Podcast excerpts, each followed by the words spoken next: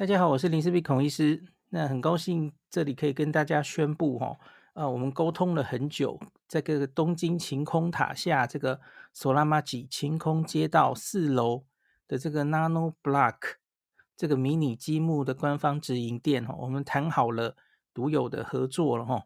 那他们说可以让独有可以九折。那我之前有跟大家讲，这个这家店到现在为止还没有恢复呃免税哦。我后来去了解了一下，他们当时是跟我说整个晴空塔都不能免税哦。可是我我看一下留言还有官网，好像并不是这样哦。那像很多大商场一样，其实晴空塔它下面的商家有些是在这个直接在那个店里就可以免税，非常方便哦。那有一些是要拿着收据去集中的这个服务处才能退税。哦，很多商场有这样子的机制嘛？哦，那当然也有没有办法退税的店家哦。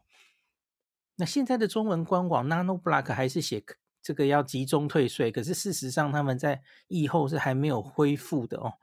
那我其实很在乎这一点，因为我跟大家讲，这个积木其实在很多店都有卖嘛，像是比较热门的品项，你可以在 Big Camera 或是那个唐吉诃德都有得买。那你在那里买，其实你满额是可以退税的嘛，甚至是有优惠券的。所以，我们其实就是一直在啊、呃、沟通这，这里到底该怎么办了、啊、哦。那那他们是现在到目前为止还是给我很确定的答案是遥遥无期哈、哦，不知道退税什么时候会恢复。这个我也没办法了。我我有跟他们讲说，你你假如没有恢复退税哈、哦，其实好像对大家的吸引力有限了哈。那总之啦，就现在就是这这种状况，这家店目前是呃没有免税机制。那你这样打九折，其实就等于帮大家免税了啦，然后简单想就是这样。那在这个简单的跟大家说一个重点哦，就是即使是这样，可是为什么你还是值得来造访这一个在晴空塔下面的旗舰店？因为它有三个优点哦。那到底这个直营店有什么原因你值得跑一趟哈？那第一个最重要的不同是因为它是唯一官方直营店哦，所以它的货源最充足，展出的东西最多。那别的地方就算有了哈，可是它可能只放一部分产线的东西，它不会全部放。那它可能会展示比较热门的品相，可是你知道太热门的东西，它也可能一下就卖完嘛。所以，假如你是要一次就把你有兴趣的东西都买买足的话，哈，你可以直接来晴空塔这个店，可能可以节省你的时间，哈，这是第一个理由。那第二个理由是有五个东西，哈，是在这种直营店才有的限定品项。那目前是五个东西啦，以后不知道会不会还更多。那就是两种小的晴空塔，一个会发亮，一个不会发亮，然后还有。雷门，然后东京铁塔，然后还有一个就是，嗯、呃，晴空塔的吉祥物索拉卡拉奖，这几个其实都是很小很小的 nano block 哦，很可爱的，这样也是店内这个卖的很好的哦，这个是连网络上都没有得卖的哦。那第三个理由，我觉得对某些人可能也有吸引力哦，就是这间店是会卖海外限定商品的 nano block 这个。迷你积木其实它在很多国外都已经有店了哈，它在每个国家会卖当地特色、当地限定的东西。比方说我们在说的东京车站啊、晴空塔，这个是日本限定哦，你在日本才有得买。那比方说它在澳洲店，它就会卖雪梨歌剧院啊，呃等等的。美国卖自由女神，欧洲卖新天鹅堡、圣家堂等等，这都是当地限定。可是问题是这一间哦，这间官方专卖店他就不管，所以海外限定商品你唯一可以在日本买到的地方就是这间店哦。那所以以上三个理由是你可以特别来这个专卖店看一看的理由哈。那这个优惠券怎么用呢？反正你就是出示给他哈，这个下载到手机里，这个荧幕出示就好了哈，不用拿出来。那这个上面有一个条码哦，你在结账前就给他刷那个条码就可以九折哦。那另外店里面目前有举办一个长期的活动哦，买两千元以上，他会送你一个小礼物。目前的小礼物是很别致的日本的盆栽哦，日式的盆栽。这个是没有我的优惠券也有的活动，然后他只是把它写进来哦。那假如我们再多了一个活动哦，假如你买满这个五千日币以上的话哦，他会送你一个。呃，它的名字叫做 Block Case，就是 Nano Block 的那个积木，可是它是很大的一个收藏箱这样子哈、哦，你可以装一些东西的哦，黑黑色的积木形状的收纳盒，那五千块以上就有哈、哦，那个收纳盒还蛮大的哦，不是小小的哦，所以可以装一些小东西这样子、哦。好，那这个就是今天开始的一个合作哈，一直到今年的九月三十号。那东京晴空街道是大家很可能这个去的时候都会经过的地方嘛哦。那假如你经过它的四楼的时候哈，呃，不妨就可以去看看有没有你想要的东西哈。那如同我这文章里面有写。有有哪些东西你可以去看看哦，因为它实在是包罗万象哦。从这个建筑，然后日本意象的小物，然后各式动漫的 合作哦，都都非常多哈。那所以我觉得是作为你自己的纪念品或是送人，好像其实都是蛮不错的主意哦。那这个合作给大家参考。大家好，我是林氏璧孔医师，欢迎来到我的日本旅游情报站。今天想来跟大家分享哦，这个随着这个疫情过去，国际旅游在开放哦，我相信大家又开始相这个互相招朋友哦，出游的情形是越来越多了哦。那可是每次在社团里面，常常会看到一些哦，朋友们一起出游哦，然后旅伴间发生的一些很悲惨的事情哈。所以，我们其实累积多年的经验。这篇文章大概是在疫情前，疫情前的时候，我在社团里面办了一个投票。哦，那次投票其实还很 很严谨哦。我们先征求大家的意见，你在这个旅程中最不希望遇到什么样的雷旅伴，然后弄出了很多选项，然后我再回到社团里面让大家投票。哦。所以是一次产生很严谨的过程哦，然后就产生了这一下我今天要跟大家分享的一个排行榜哦。日本自助旅行请慎选旅伴，一定要你一定希望要避开的十种旅伴哦。这个独有票选的地雷旅伴，那给大家看哈。这个我我早期有写一篇文章，叫做《给想去东京自由行新手的十个建议》呀。那每次讲这十个建议里面，受到最大回响的就是，请慎选旅伴这一这一点啊。好的旅伴带你上天堂哦，不好的旅伴让你住套房，你你被套住了哦，你想摆脱他哦，整天整天想放生他。大家要知道这个要慎选旅伴，可是问题是要怎么选？怎么样的旅伴一定要避之唯恐不及哦。那我们就整理这十个给大家参考哈。那其实不过哈、哦，有一些特质啊，你不是真的跟他出去玩一次啊，其实是出去玩之后才看得到的哦，平时也看不到，是要怎么慎选呢？哦，这也没办法了。所以我我自己在讲，其实你也许可以在国内的时候就跟他出去玩一次看看哈、哦，因为难免可以从小看大哦，你就知道这个人在旅行中是怎么样啊。好，我们先来个列表哈，以下总共有十个恐怖的地雷旅伴哈。一个就是伪装我什么都可以的百变怪哈。第一个，这个是一千九百九十七票哈。你在旅行前问什么，他都说没有意见，我都可以，你们决定就好。他完全不想参与行程规划哦，一副随和的样子这样子。那可是出发之后，你才发现他毛很多啊。它现出了原形，它根本不是你看到的样子，它是一个百这个宝可梦里的百变怪哦，意见一堆，毛超多哦，非常恐怖哦，这种最恐怖了，旅人之敌哦。那你千万不要相信哦，没意见都可以，你决定就好，这种鬼话哦，会说这种大部分到了国外最多毛的就是他哦，这个大家千万要小心这种人哦。所以只要哦，看似非常随和、没有意见的人，当然，假如他真的是这样，那就好了哦。可是，假如就你对他的了解，他应该不太可能是这样的人。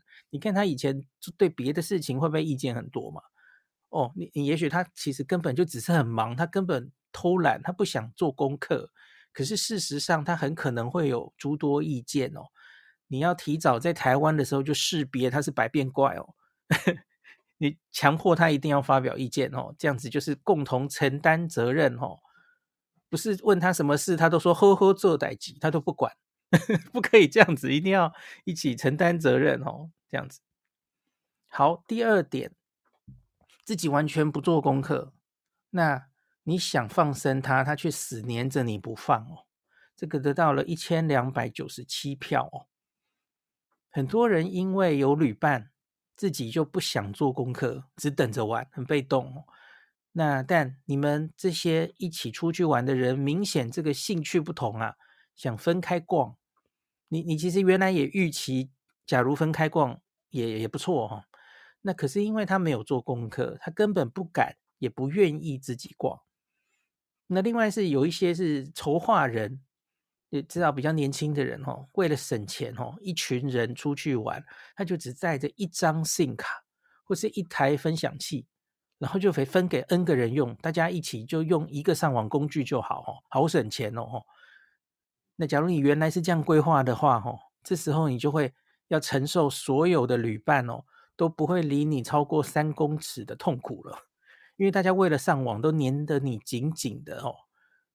那如果一切旅程平安顺利，这应该是好事了吼，大家都不会迷路嘛吼。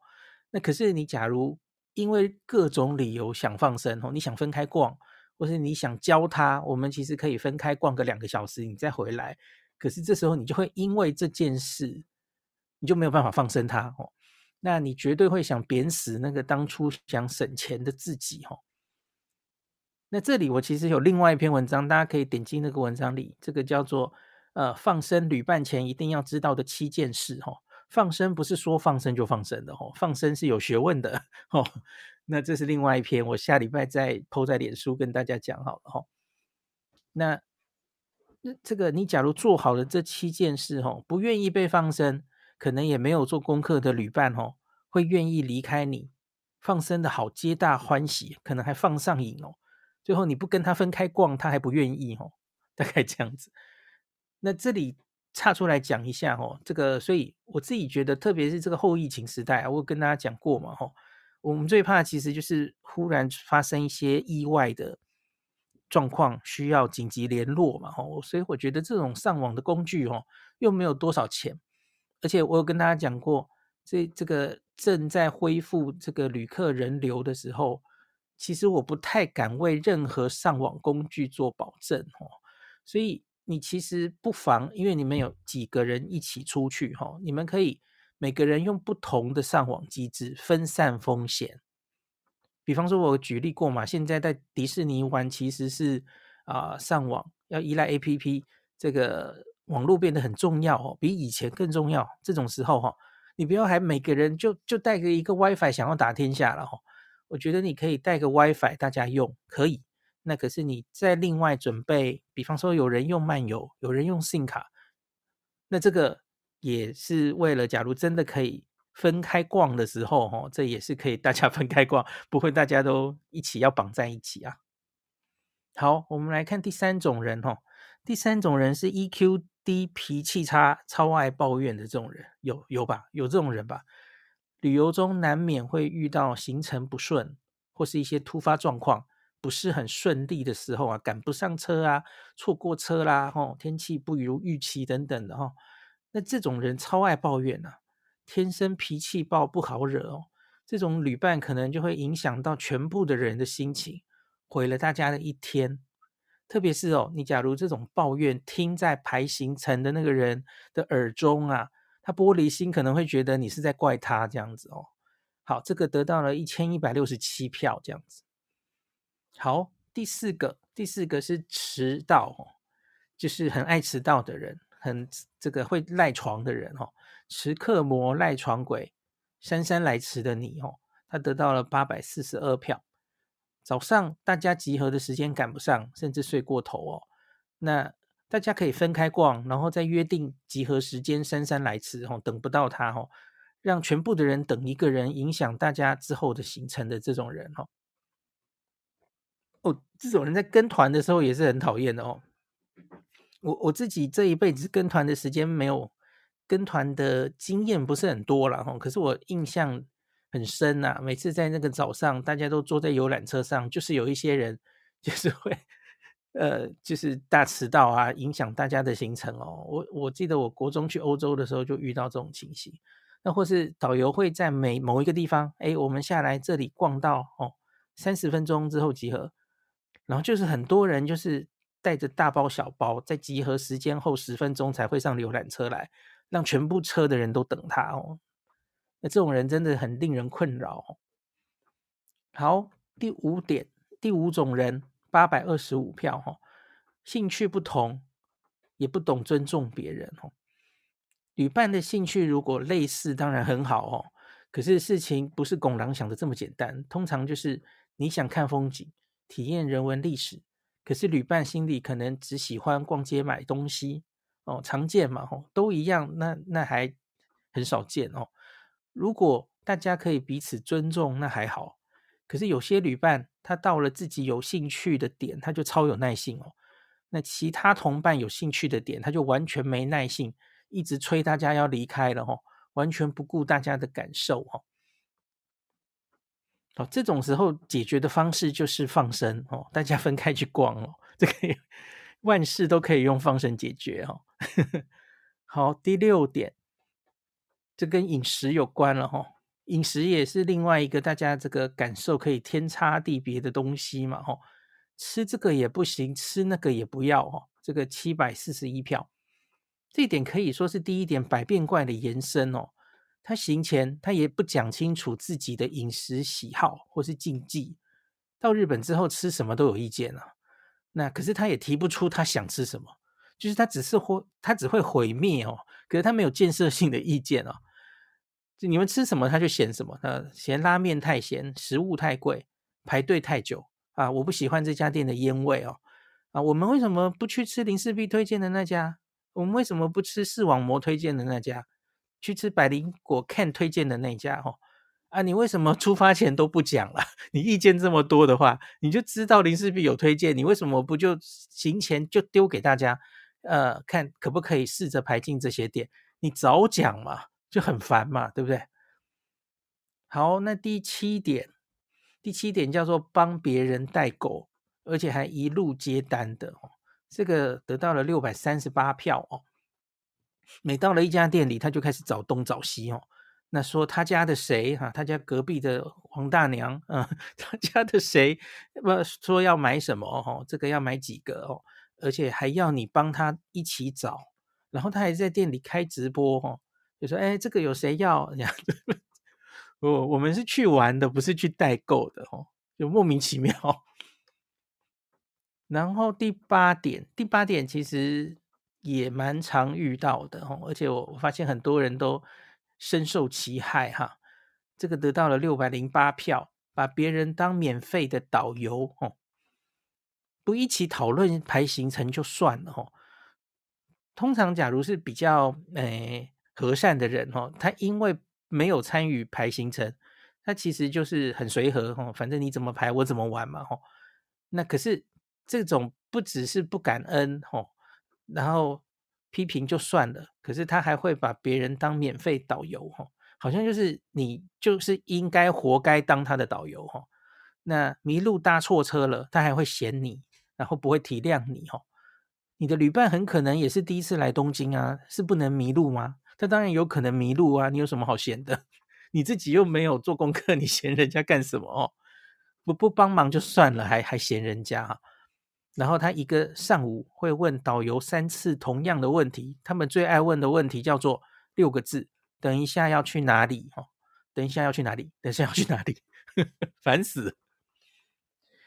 然后第九点，哈，小气鬼，欠钱不还，斤斤计较汇率，哈，六百零七票，哈，大家一起出出游，难免会有一些金钱关系需要处理哦。那有一些对金钱斤斤计较、欠钱不还的人，也会毁了伙伴间的信任哦。比方说，有一种人，他出出国没有换多少钱哈，那要付钱的时候才疯狂跟人家借钱，然后出去玩什么都要省。就你要这么省，干嘛出来玩？机票都不便宜了哦。然后你要还钱的时候，他跟你斤斤计较汇率哦。他说我要用那个汇率比较。低的时候跟你算什么的哦，要烦死了。好，最后一点，第十点哦，比较膜这个东西台湾也有，你为什么要花钱来这里？这种比较膜得到了五百四十三票哦，一直喊去的地方很无聊，台湾也有，为什么要出国哦？这个到富士山、河口湖坐船游湖，他老兄说，呃，我们台湾不是有日月潭？也一样可以坐船游湖看山呐、那到迪士尼，他就说台湾不是也有九族剑湖山什么的，为什么要花钱来这个一直排队的乐园？然后到浅草寺，他说台湾那么多庙还拜不够哦，为什么要花钱来日本拜拜？那吃荞麦面，他说啊，台湾小七不就有卖凉面的，为什么要坐飞机来日本吃？吼，听到让那个排行程的人一定非常快快中风。那最后那个选项里面，其实我们还有四个，有四个选项，那个票数没有那么多的，我最后也跟大家补充一下哈。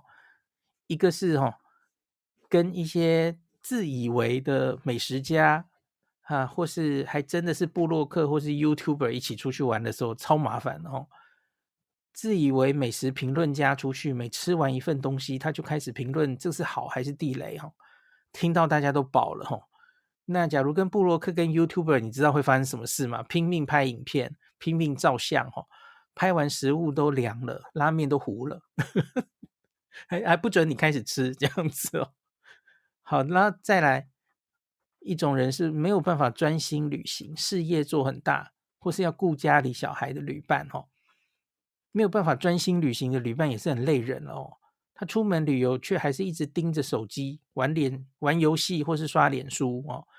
那或是个人事业做太大，一边旅行还要一边顾事业，像是要联络厂商、追订单、对账、下指导期、视讯会议。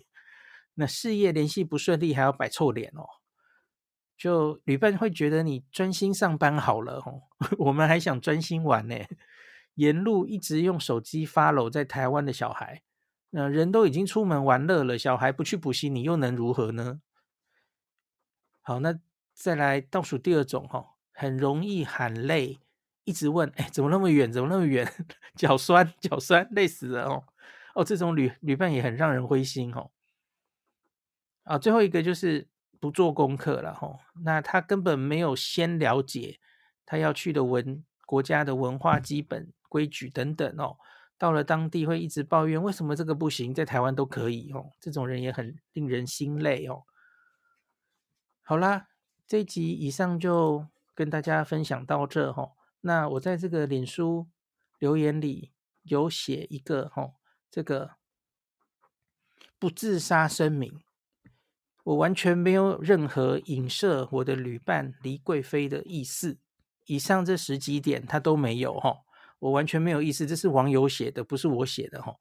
那黎贵妃除了有点路痴之外，她是最完美的旅伴。好，今天就讲到这里，感谢您收听今天的林氏璧孔医师的新冠病毒讨论会。如果你觉得这个节目对你有帮助，喜欢的话，欢迎你推荐给你身边的朋友，或是在 Apple Podcast 上面留下评价，后也可以留言哦，五星好像每天都可以留哦。希望大家当我的种子教师，推广正确的新冠卫教，以科学防疫，不要只以恐惧防疫。行有余力的话，欢迎您赞助林氏璧孔医师喝杯咖啡，让我可以在这个纷乱的时代继续分享知识。努力做正确的新冠相关卫教。如果你想看到更多孔医师分享的新冠疫情相关资讯，或是林氏必发的日本旅游资讯，欢迎你加入脸书上的日本自助旅游中毒者粉丝专业。那或是我也有 LINE 的官方账号，或是 Telegram。那这一些连接都在 Pocket 前面的我的电子名片里面，可以在一个页面就看到我所有的。发声管道，都欢迎您加入。那我们就下一集再见喽。